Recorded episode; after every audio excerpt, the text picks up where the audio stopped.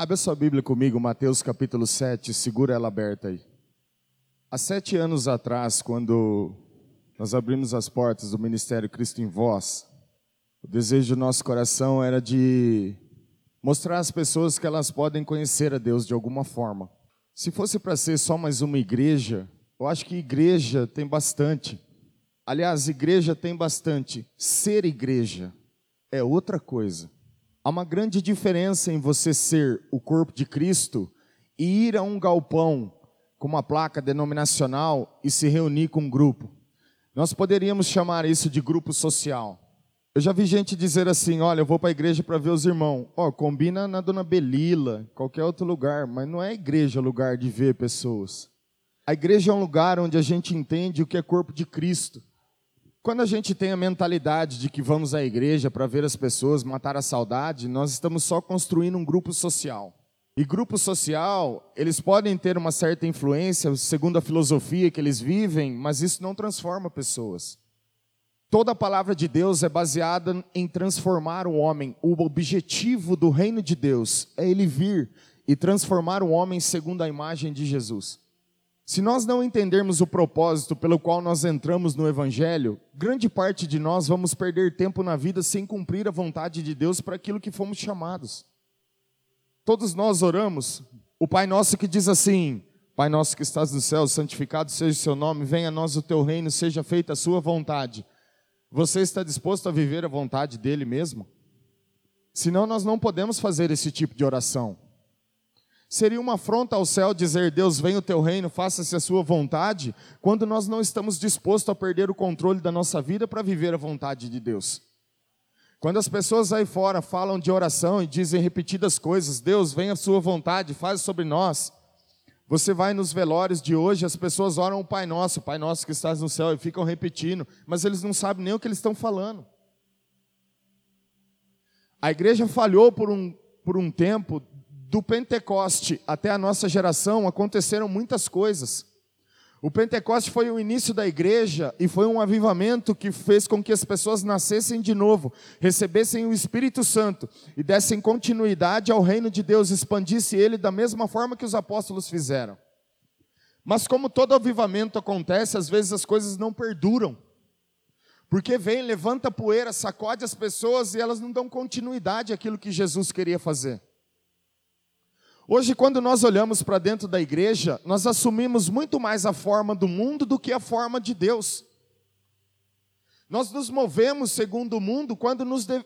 nós deveríamos nos mover segundo Deus. Fazemos tudo o que a sociedade faz, o que a cultura da nossa cidade faz, o que as pessoas fazem, mas não fazemos o que Jesus faria. Porque talvez nós não entendemos o processo da transformação ou, de alguma forma, não sabemos quem somos. Toda decisão que você vai tomar na vida, você vai encontrar duas árvores. Quando Deus colocou Adão no jardim do Éden, ele disse o seguinte: Adão, coma da árvore da vida, mas não coma da árvore do conhecimento do bem e do mal, porque o dia que você comer, você vai morrer, cara. Adão e Eva não acreditou muito naquilo porque a serpente muito sagaz argumentou com Eva e começou a questionar e colocou em dúvida a palavra de Deus. Eva se entregou à fala do diabo e simplesmente comeu o fruto. Ela tomou a decisão errada. Então, toda decisão que você for tomar na vida vai ter a decisão entre a vida e o erro. É você que decide o que você quer comer, o que, do que você vai se alimentar, o que você vai nutrir na sua vida. Porém, existem algumas árvores que podem ser trombadas no seu destino que faz com que Deus mude toda a sua história. Um dia Zaqueu mudou a história da sua vida por uma árvore que encontrou. Ele subiu numa árvore e encontrou a Cristo. Se você olhar para a árvore que foi plantada no Calvário, ela pode mudar toda a sua vida e tudo que você está fazendo hoje.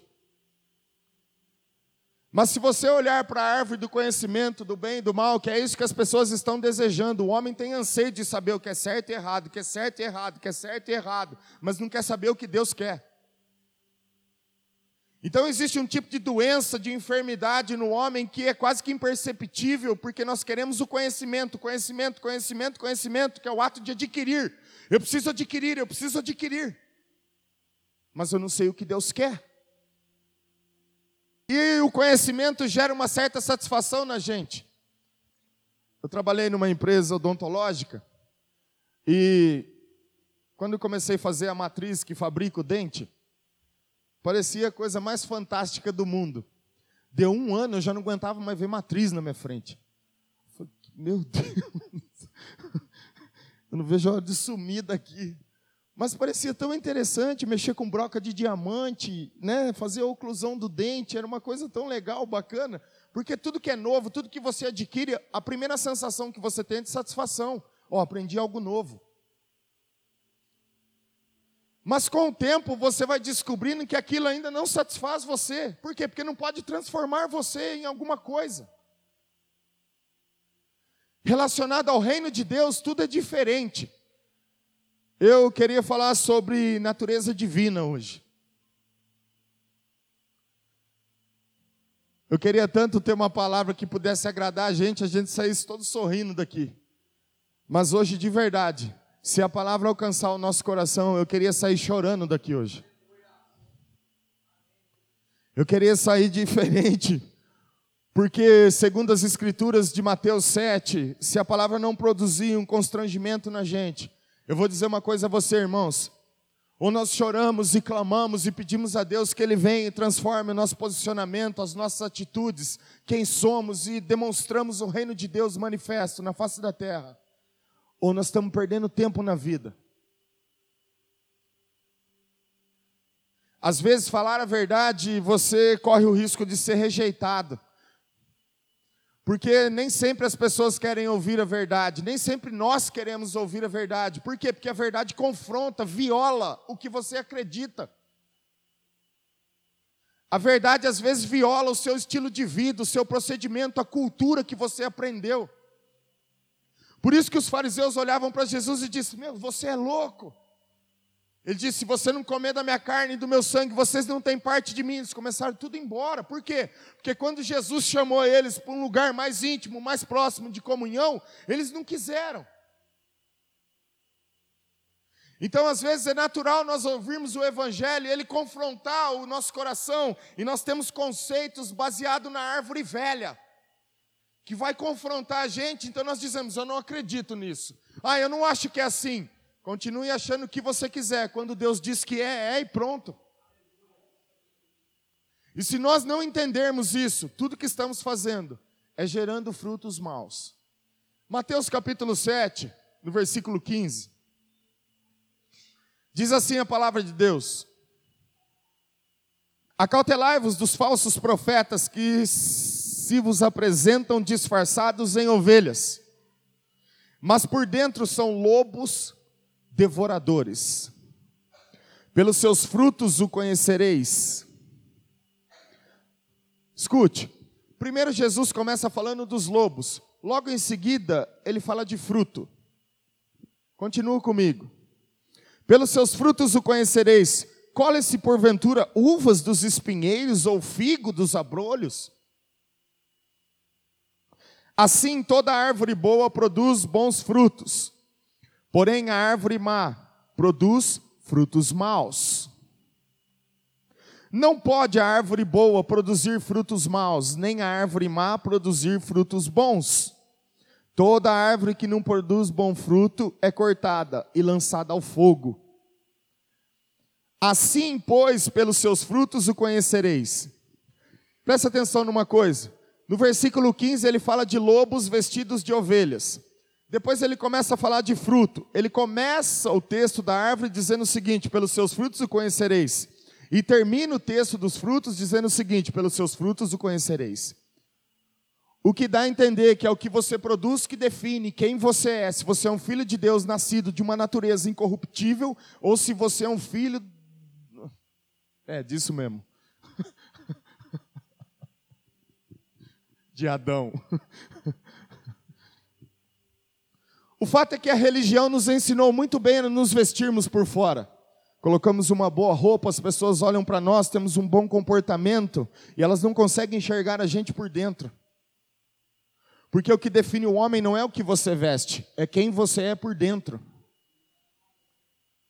O que define uma árvore é o fruto que produz, que é resultado da raiz. É quem somos aqui dentro que vai definir o que vamos fazer, o que vamos viver, o que, como vamos nos comportar aqui fora. A religião nos ensinou muito bem a dissimularmos as coisas e mostrarmos que nem tudo pode ser ou precisa ser desse jeito. Porque afinal de contas, existe um tipo de comportamento dentro da igreja que Jesus está dizendo: olha, tem muitos falsos profetas, eles são chamados de profetas, que se introduziram dentro da igreja, eles têm uma aparência de ovelha, até parece que o comportamento dele é muito coerente com as escrituras, porém por dentro, o problema está dentro, não é o que nós estamos vendo, que estão falando, que até parece com o cristianismo. Mas o problema está na natureza deles. E eu tenho um certo receio, orando lá no meu quarto pedindo a Deus direção, que grande parte da igreja de Jesus hoje vive num estado emocional por alguma coisa boa que sentiu mas que não tiveram seus corações transformados pelo poder e revelação da palavra. E aí então nos tornamos simpatizantes do cristianismo, porque afinal de contas fala de princípios e de coisas que podem ser bom para mim, mas eles não, o, o princípio da palavra não alcançou o meu coração a ponto de me transformar em alguém novo.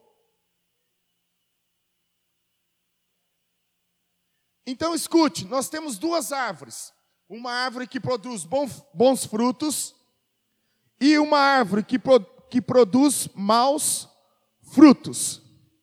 Só que nós temos que tomar um pouco de cuidado quando vai se analisar o texto, porque no contexto de Mateus capítulo 7, ele inicia o capítulo assim: não, serei, não julgueis e não sereis julgados. Toma cuidado com o que você vai falar, porque, né? Da mesma medida que você for medir as pessoas, você será medido. Então existe um, um certo, uma certa cautela de se analisar ou de observar o comportamento das pessoas, porque da mesma maneira que você olhar elas, elas vão olhar você. Então toma muito cuidado no sentido de julgar o comportamento das pessoas e o que eu vou dizer aqui, porque eu quero que Jesus transforme a gente, eu não quero condenar ninguém por isso, ou muito menos eu, mas eu quero que Jesus nos mude para a sua nação eleita. Se nós não, fazermos, se nós não fizermos parte desse exército, o que, que nós estamos fazendo? Se nós não produzirmos os frutos dignos de arrependimento que Jesus disse, por que, que estamos indo à igreja? Então entenda, nós temos duas árvores.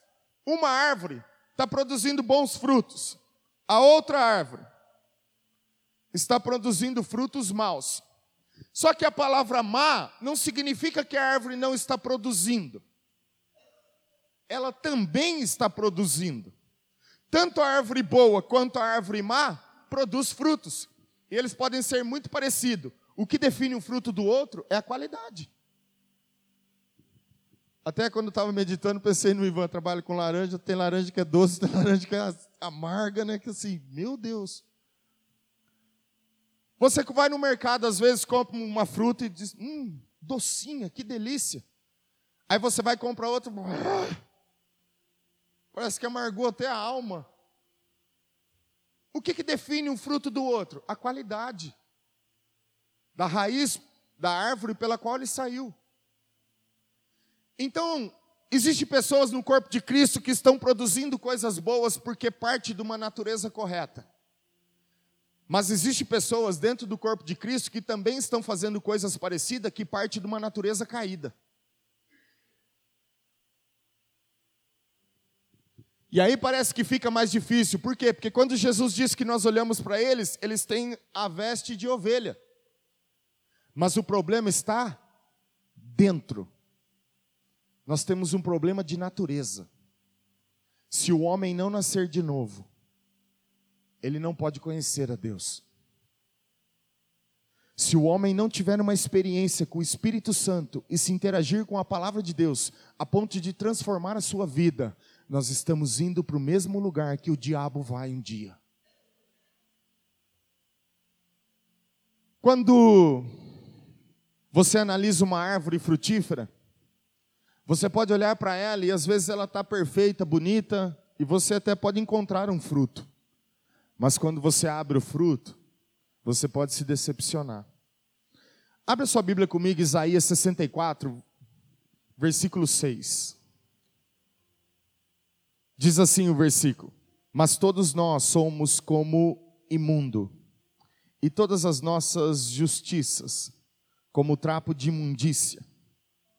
Todos nós murchamos como a folha, e as nossas iniquidades, como um vento, nos arrebatam.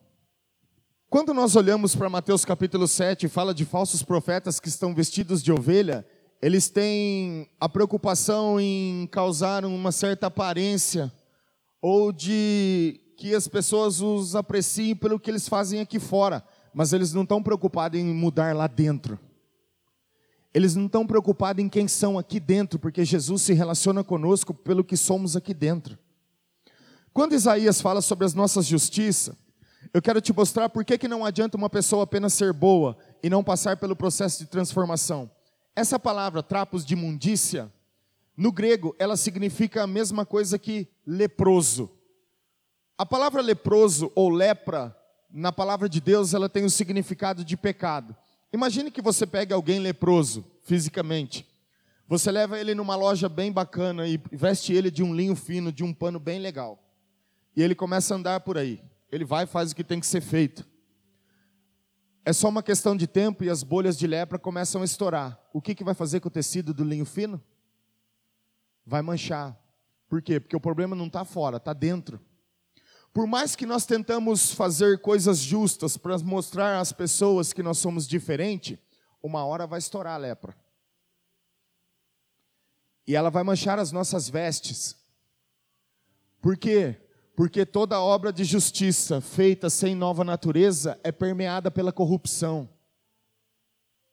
Qualquer coisa que você faça em nome de Deus sem ter nova natureza é baseado na natureza de Adão. Então não tem como nós escondermos isso por muito tempo. Por quê? Porque uma hora vai estourar a lepra e vai sujar a roupa. O que eu quero que você entenda é que não são as suas obras que vai levar você para perto de Cristo, mas é você ter um encontro real com Ele, que transforme a sua natureza a ponto de você nascer em Deus e produzir os seus respectivos frutos. Vai comigo para Lucas capítulo 6, versículo 46. Por que me chamais Senhor, Senhor e não fazeis o que vos mando? Escute, por que alguém chamaria Deus de Senhor e não faz o que Ele manda? Irmãos, quando nós estamos falando, Jesus, eu te amo, Jesus, eu te dou minha vida, Jesus, eu sou isso, eu sou aquilo, mas não somos coerentes com aquilo que falamos, a quem nós estamos enganando?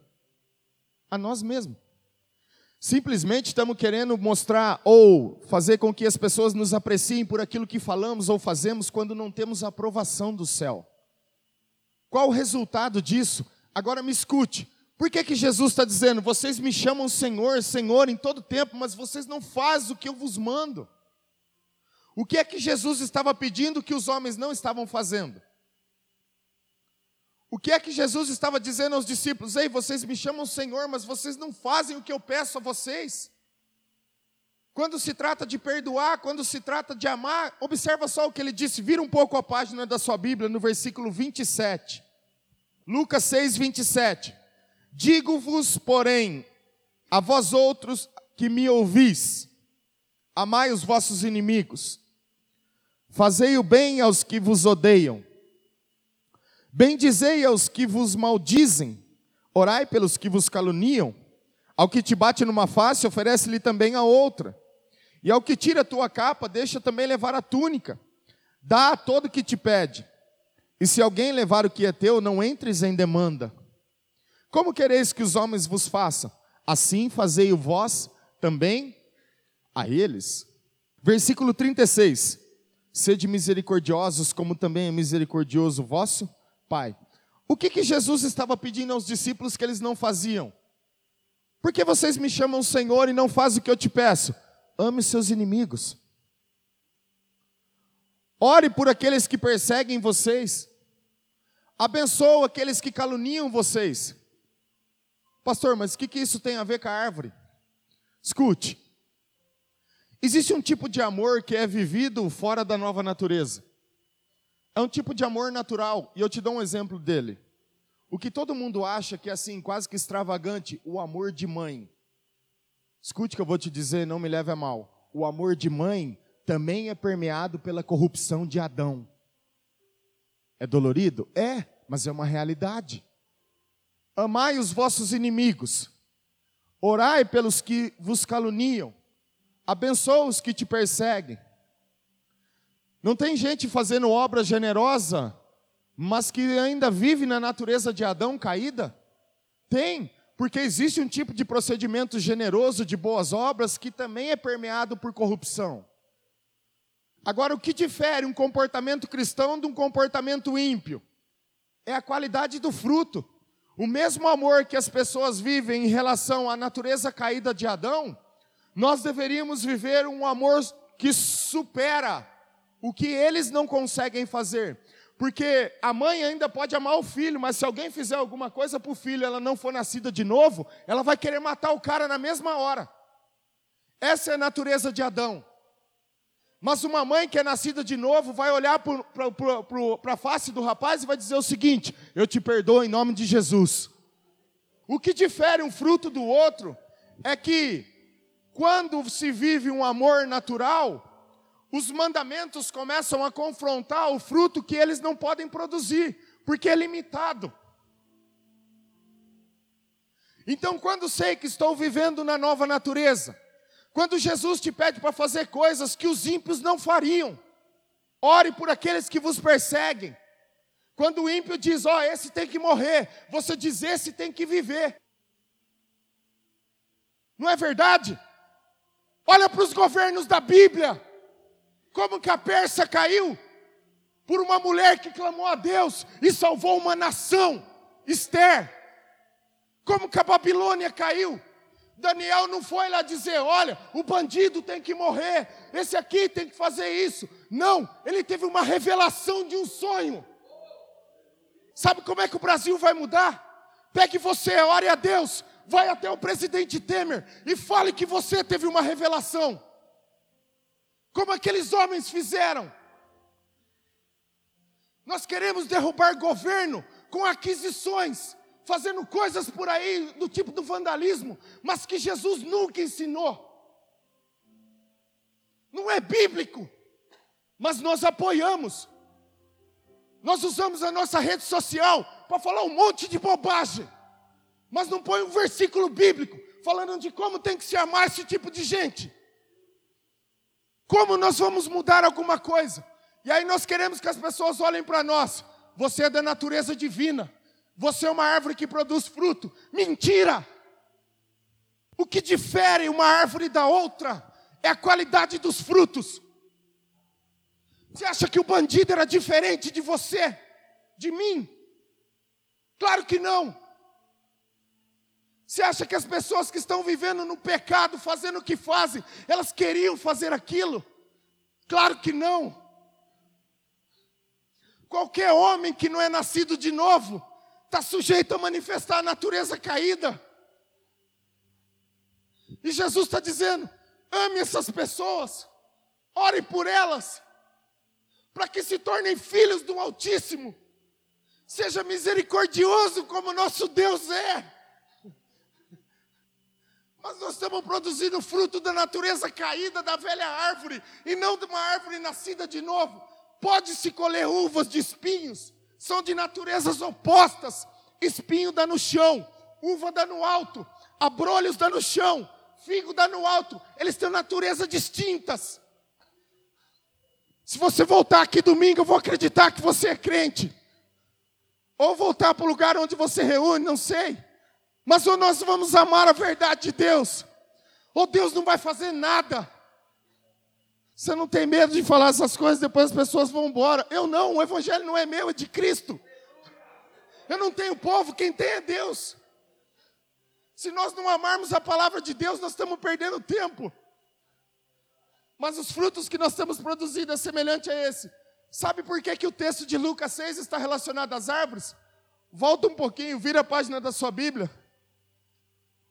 No versículo 43, olha o que Jesus diz: Não há árvore boa que dê mau fruto, Nem tampouco árvore má que dê bom fruto, porquanto cada árvore é conhecida pelo seu próprio fruto. Porque não se colhem figos de espinheiros, nem abrolhos, nem dos abrolhos se vindimam uvas. Logo em seguida ele fala, porque vocês me chamam Senhor. Ele está falando, as pessoas têm problema de natureza. Elas querem servir a Deus sem ter nascido de novo, sem ter uma experiência com Jesus. Se você quer ser alguém relevante na sua geração, na sua família, no lugar onde você vai, você precisa ter fome de conhecê-lo. Os textos acima, só para a gente ganhar um pouco de tempo. Diz assim: por que, que você olha o cisco no, no olho do irmão quando você mesmo tem uma trave?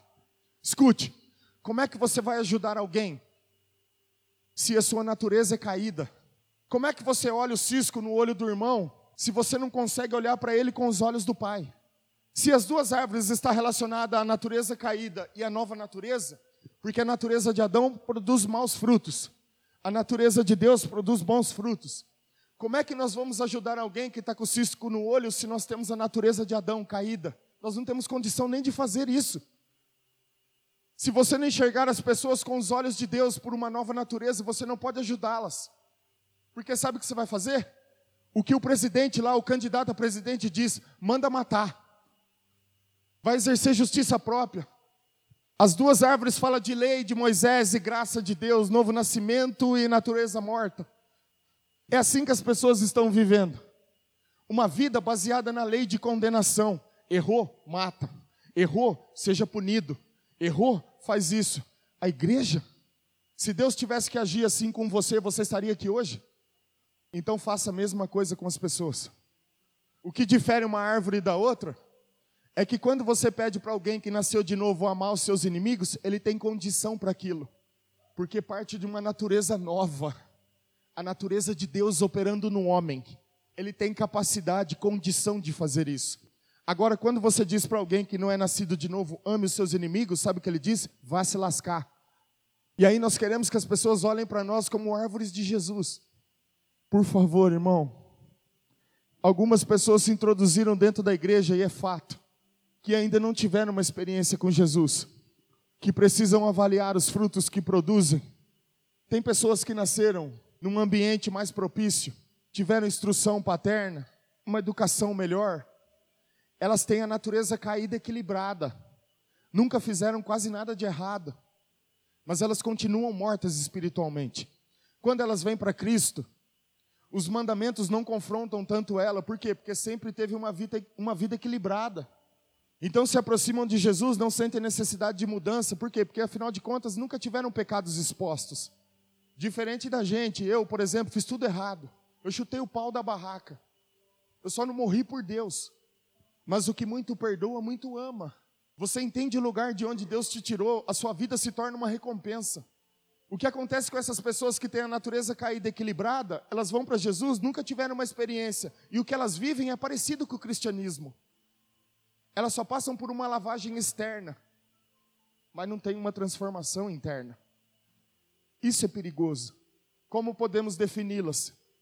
Quando você disser, abençoa os que te perseguem, ela vai amaldiçoá-los. Quando você disser, ora pelos seus inimigos, ela vai dizer, eu não, eu vou cuidar de mim. Porque o seu fruto é baseado na natureza que ela carrega, é limitada. O apóstolo Pedro diz que nos últimos dias homens se introduzirão no meio da igreja, falsos profetas, e farão comércio das pessoas. Está cheio de gente fazendo comércio. E as pessoas não conseguem ver, por quê? Porque elas se identificam com a mesma coisa. Judas disse assim: Eu sentia da parte de Deus de vos escrever que alguns indivíduos se introduziram dentro da igreja, homens que transformaram a graça de Deus em libertinagem. E eu preciso escrever para vocês que vocês batalhem pela fé urgentemente, diligentemente. Então Judas disse que esses homens também se introduziram no meio da igreja, eles estão no seio da igreja de Jesus. Mas isso não pode acontecer conosco. Porque Deus nos dá uma oportunidade de arrependimento. Deus nos dá uma oportunidade de sermos diferentes, de avaliarmos a vida que levamos. O comportamento ser baseado nas escrituras de uma natureza nascida em Deus, ou de uma natureza corrupta que só vai até um limite, mas quando tenho que viver o mandamento, eu não consigo, eu não quero, eu não vou fazer isso. Por que, que resistimos tanto a Deus? Alguém mandou uma frase para mim esses dias. Fala que vai acabar a gasolina, todo mundo sai correndo abastecer o carro. Fala que vai acabar a comida no mercado, vai todo mundo fazer compra. Mas você fala para o povo, vocês estão morrendo, indo para o inferno, não vai ninguém para Jesus. Por que, que resistimos tanto a Deus? Se alguém sentasse aqui hoje na sua frente e dissesse assim, filho, filha, se você não mudar hoje, o seu destino vai ser cruel. O que você faria? Então faça isso hoje. Faça isso hoje. Mateus 21, 17 diz assim: E deixando, saiu da cidade para Betânia, onde pernoitou. Cedo de manhã, ao voltar para a cidade, teve fome. E vendo uma figueira à beira do caminho, aproximou-se dela, e não tendo achado senão folhas, disse: Nunca mais nasça fruto de ti. E a figueira secou imediatamente. Vendo isso, os discípulos admiraram-se e exclamaram: Como secou depressa a figueira! A figueira era uma imagem de Israel. Jesus está passando por esse evento logo em seguida, quando ele entra em Jerusalém, a entrada triunfal, ele sobe num jumentinho vai passando por lá. Eles não compreenderam a visitação de Deus. A figueira é um símbolo de Israel, e Jesus está dizendo para eles o seguinte: a religião que vocês viveram não produziu fruto em vocês. A aliança velha, a lei de Moisés, o que vocês decidiram viver, não produziu fruto em vocês. Por isso eu digo hoje que sequem e nunca jamais nasça fruto de ti. A vida baseada na regra, na lei de mandamento, não pode gerar em você frutos. Por mais que você tente ser alguém bom, a lei não tem o poder de gerar no homem a vida de Deus. A lei não tem o poder de construir o seu coração, de reconstruir você um novo homem, a imagem do Filho de Deus. Então Jesus olha para eles e diz assim: o estilo de vida que vocês levaram não floresceram diante do meu Pai, eu digo a vocês hoje: sequem. Continua comigo um pouco na frente. Graças a Deus pela meditação. Ele propõe uma outra parábola. No versículo 33, para responder isso. Atentai noutra parábola. Havia um homem, dono de casa, que plantou uma vinha, cercou-a de uma sebe, construiu nela um lagar, edificou-lhe uma torre e arrendou a uns lavradores depois se ausentou do país. Ao tempo da colheita, enviou seus servos aos lavradores para receber os frutos que lhe tocavam. E os lavradores, agarrando os servos, espancaram a um, mataram a outro e a outro apedrejaram. Enviou ainda outros servos em maior número e trataram-nos da mesma sorte. E por último enviou-lhes o seu próprio filho, dizendo: A meu filho respeitarão. Mas os lavradores, vendo o filho, disseram entre si: Este é o herdeiro, ora, vamos, matemo-lo e apoderemos-nos da sua herança. E agarrando-o, lançaram-no fora da vinha e o mataram. Quando, pois, vier o senhor da vinha, que fará aqueles lavradores? Responderam-lhe: Fará perecer horrivelmente a estes malvados e arrendará a vinha a outros lavradores, que lhe remetam os frutos nos seus devidos tempos. Perguntou-lhe Jesus: Nunca leste nas Escrituras?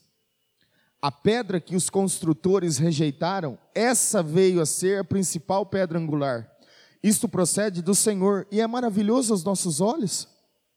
Portanto vos digo que o reino de Deus vos será tirado e será entregue a um povo que lhe produza os respectivos frutos.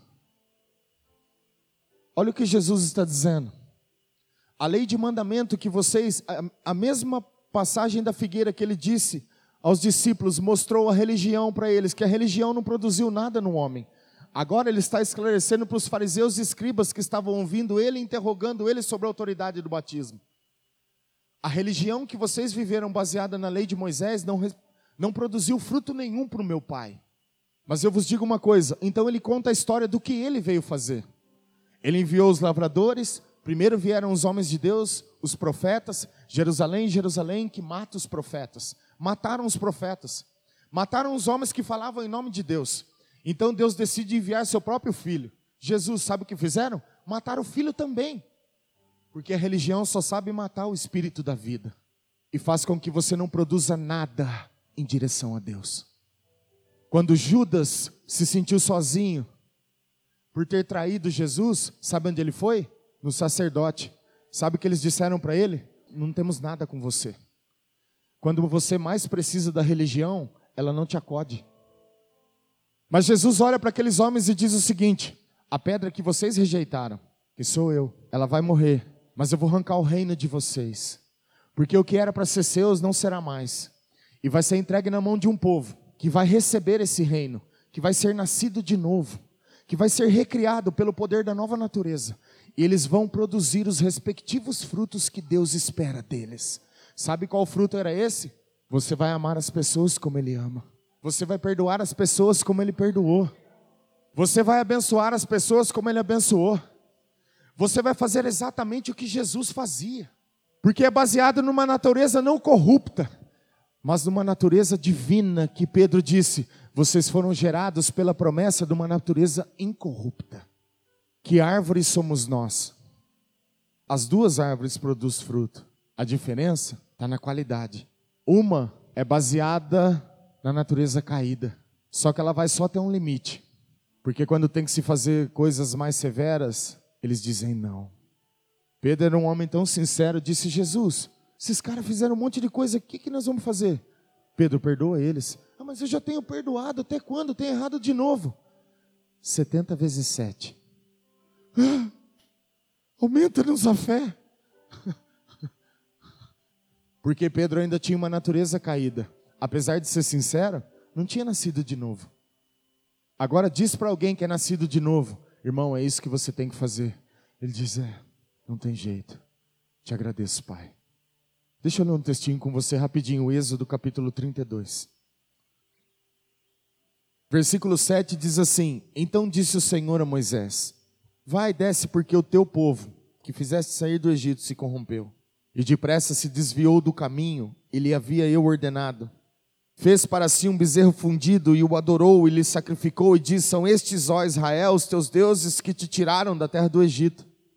Disse mais o Senhor a Moisés: Tenho visto este povo e eis que é povo de dura serviço. Agora, pois, deixa-me, para que se acenda contra eles o meu furor, e eu os consuma, e de ti farei uma grande nação. Em outras traduções, e de ti farei um novo povo. Olha o que, que Deus fez. Moisés, o seu povo, já não era mais dele, era de Moisés agora. O seu povo, que saiu do Egito, se corrompeu, desce. E olha o que, que Deus disse para Moisés: Moisés, por favor, sai daqui da minha presença, porque eu vou acender a minha ira contra esse povo. Eu vou acabar com todos eles. E eu vou fazer de você o único homem que eu recebo aqui hoje que eu aceito como um homem reto, de você eu vou fazer sair uma grande nação. Olha o que, que Deus pediu para Moisés: me deixa sozinho, porque eu vou matar todos esses homens. Deus é tão amoroso que para fazer algo ruim que estava dentro dele, ele não queria que não tivesse nenhum intercessor. O primeiro pedido dele, Moisés, me deixa sozinho. Porque se você estiver aqui e falar alguma coisa, eu não vou conseguir. Olha o que, que Moisés responde. Versículo 11. Porém, Moisés suplicou ao Senhor seu Deus e disse: Por que se acende a sua ira contra o teu povo? Não é meu, é seu. Que tiraste da terra do Egito com grande fortaleza e poderosa mão. Porque onde dizer os egípcios com maus intentos os tirou para matá-los dos montes e para consumi-los da face da terra? Torna-te do furor da tua ira e arrepende-te deste mal contra o teu povo Lembra-te de Abraão, de Isaac, de Israel, teus servos, os quais por ti mesmo tens jurado e lhe disseste: Multiplicarei a vossa descendência como as estrelas do céu, e toda essa terra de que tenho falado, dá-la-ei a vossa descendência para que a possuam por herança eterna. Então se arrependeu o Senhor do mal que dissera de havia fazer ao povo. Meu Deus, Moisés consegue mudar o coração de Deus pela palavra. Oh, Deus não é o meu povo, é o seu. E por que, que você quer matá-los agora? O que, que eles vão pensar? Que você tirou o povo do Egito para morrer aqui? Ei, você se lembra de Abraão, Isaac e Jacó? Ele traz a memória de Deus e Deus. Tá bom, Moisés, você tem razão. Então Deus se arrepende do mal que havia de fazer. Agora, escute o que eu quero dizer. Moisés é a sombra perfeita do que havia de vir. Jesus Cristo.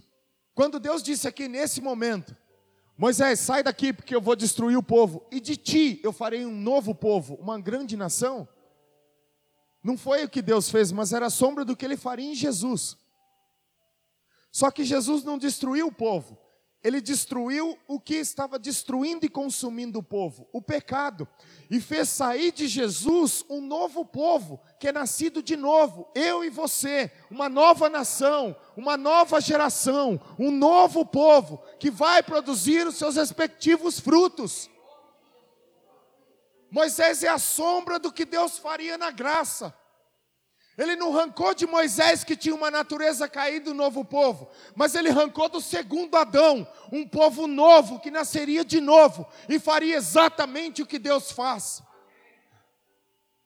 Quando nós entendemos isso, nós, nós produzimos os respectivos frutos.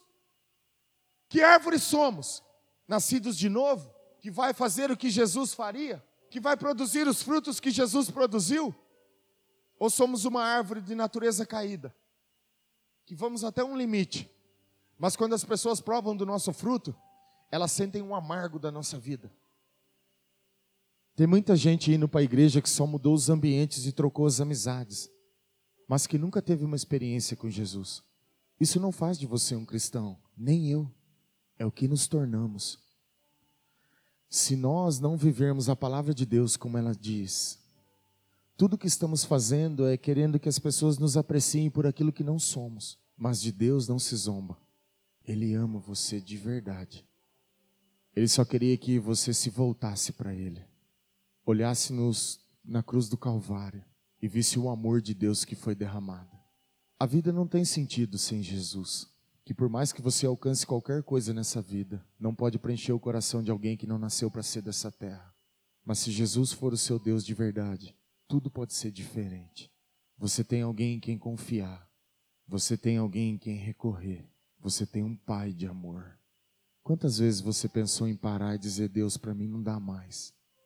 Mas o seu pai foi lá e abraçou o seu coração. Disse: Você é meu filho, você é minha filha. Continua. Olha para os discípulos. Eles tinham fraquezas como nós. Mas Jesus nunca disse para eles: Sai de perto de mim. Não. Jesus sempre cuidou do coração deles. Como uma árvore boa de Jesus, seja misericordioso com as pessoas.